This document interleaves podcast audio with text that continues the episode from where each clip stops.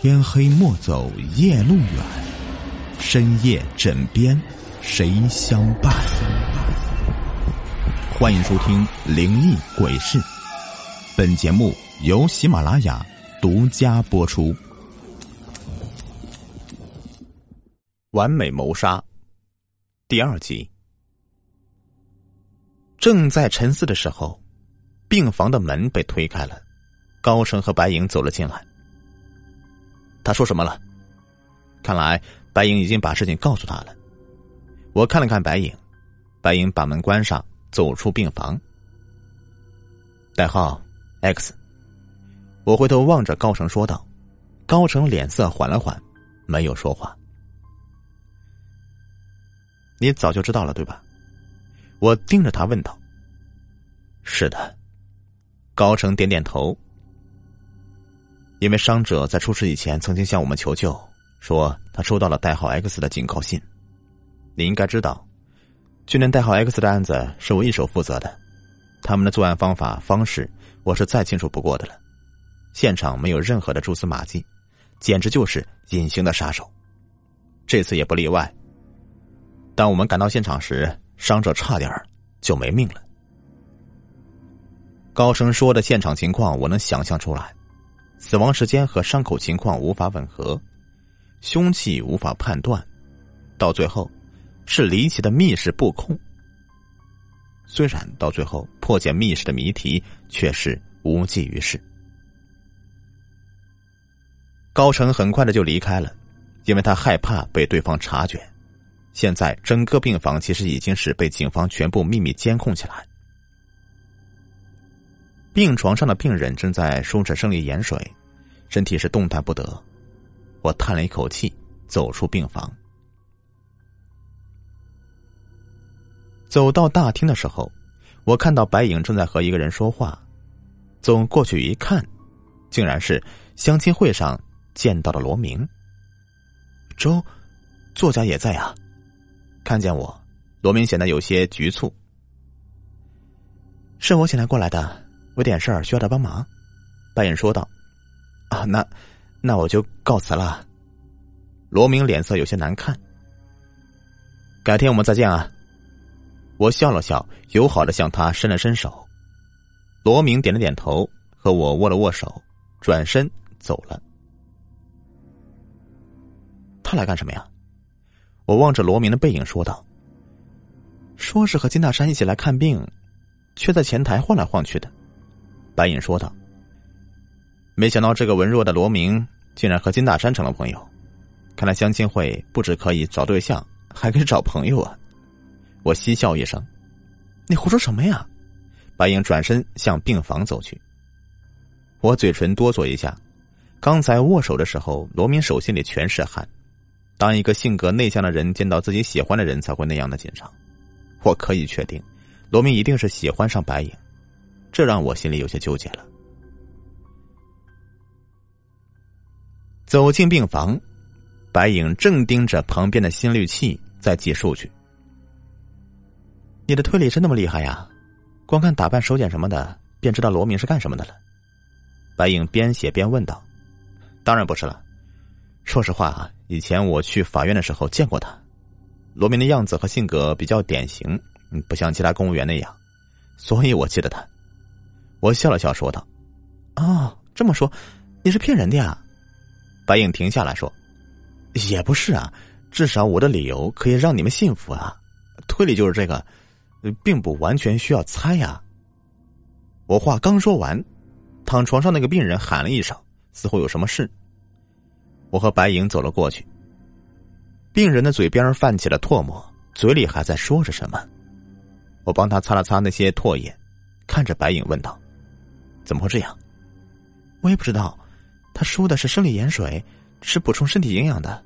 啊，不行，我得叫院长来看看。白影说着，摁下了急救键。这时候，病房里忽然传出一个声音：“周远，怎么了？”是高成的声音。不知道，病人似乎有些难受。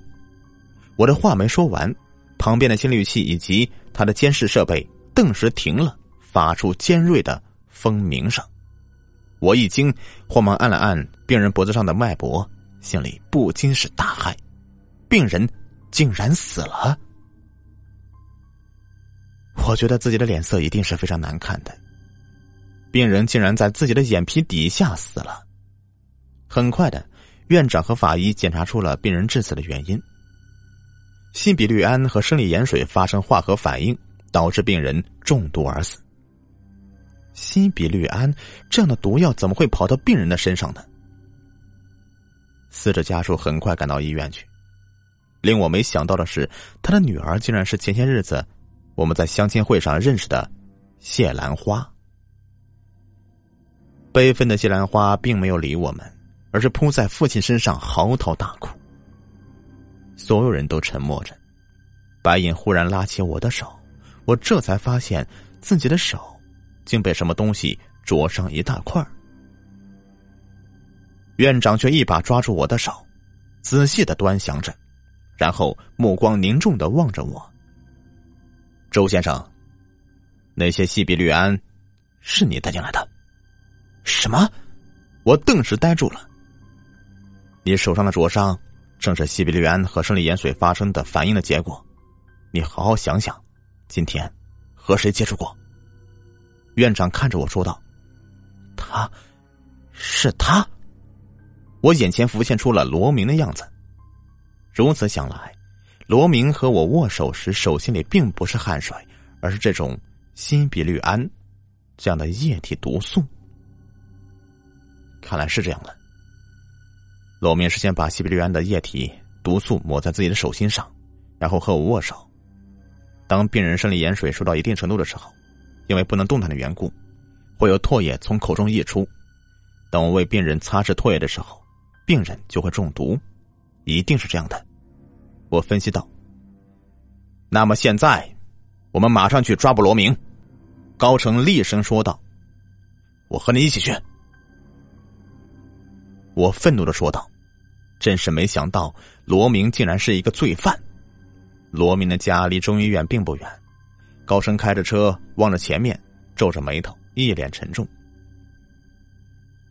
你说罗明会不会是受人威胁才这样做的？我实在是无法相信，稳弱的罗明会做出这样的事情。也许吧，这个等抓住他，我们自然会知道的。高成似乎也不太相信罗明会是凶手。车子停了下来，我跟高成走进了罗明所在的家属楼。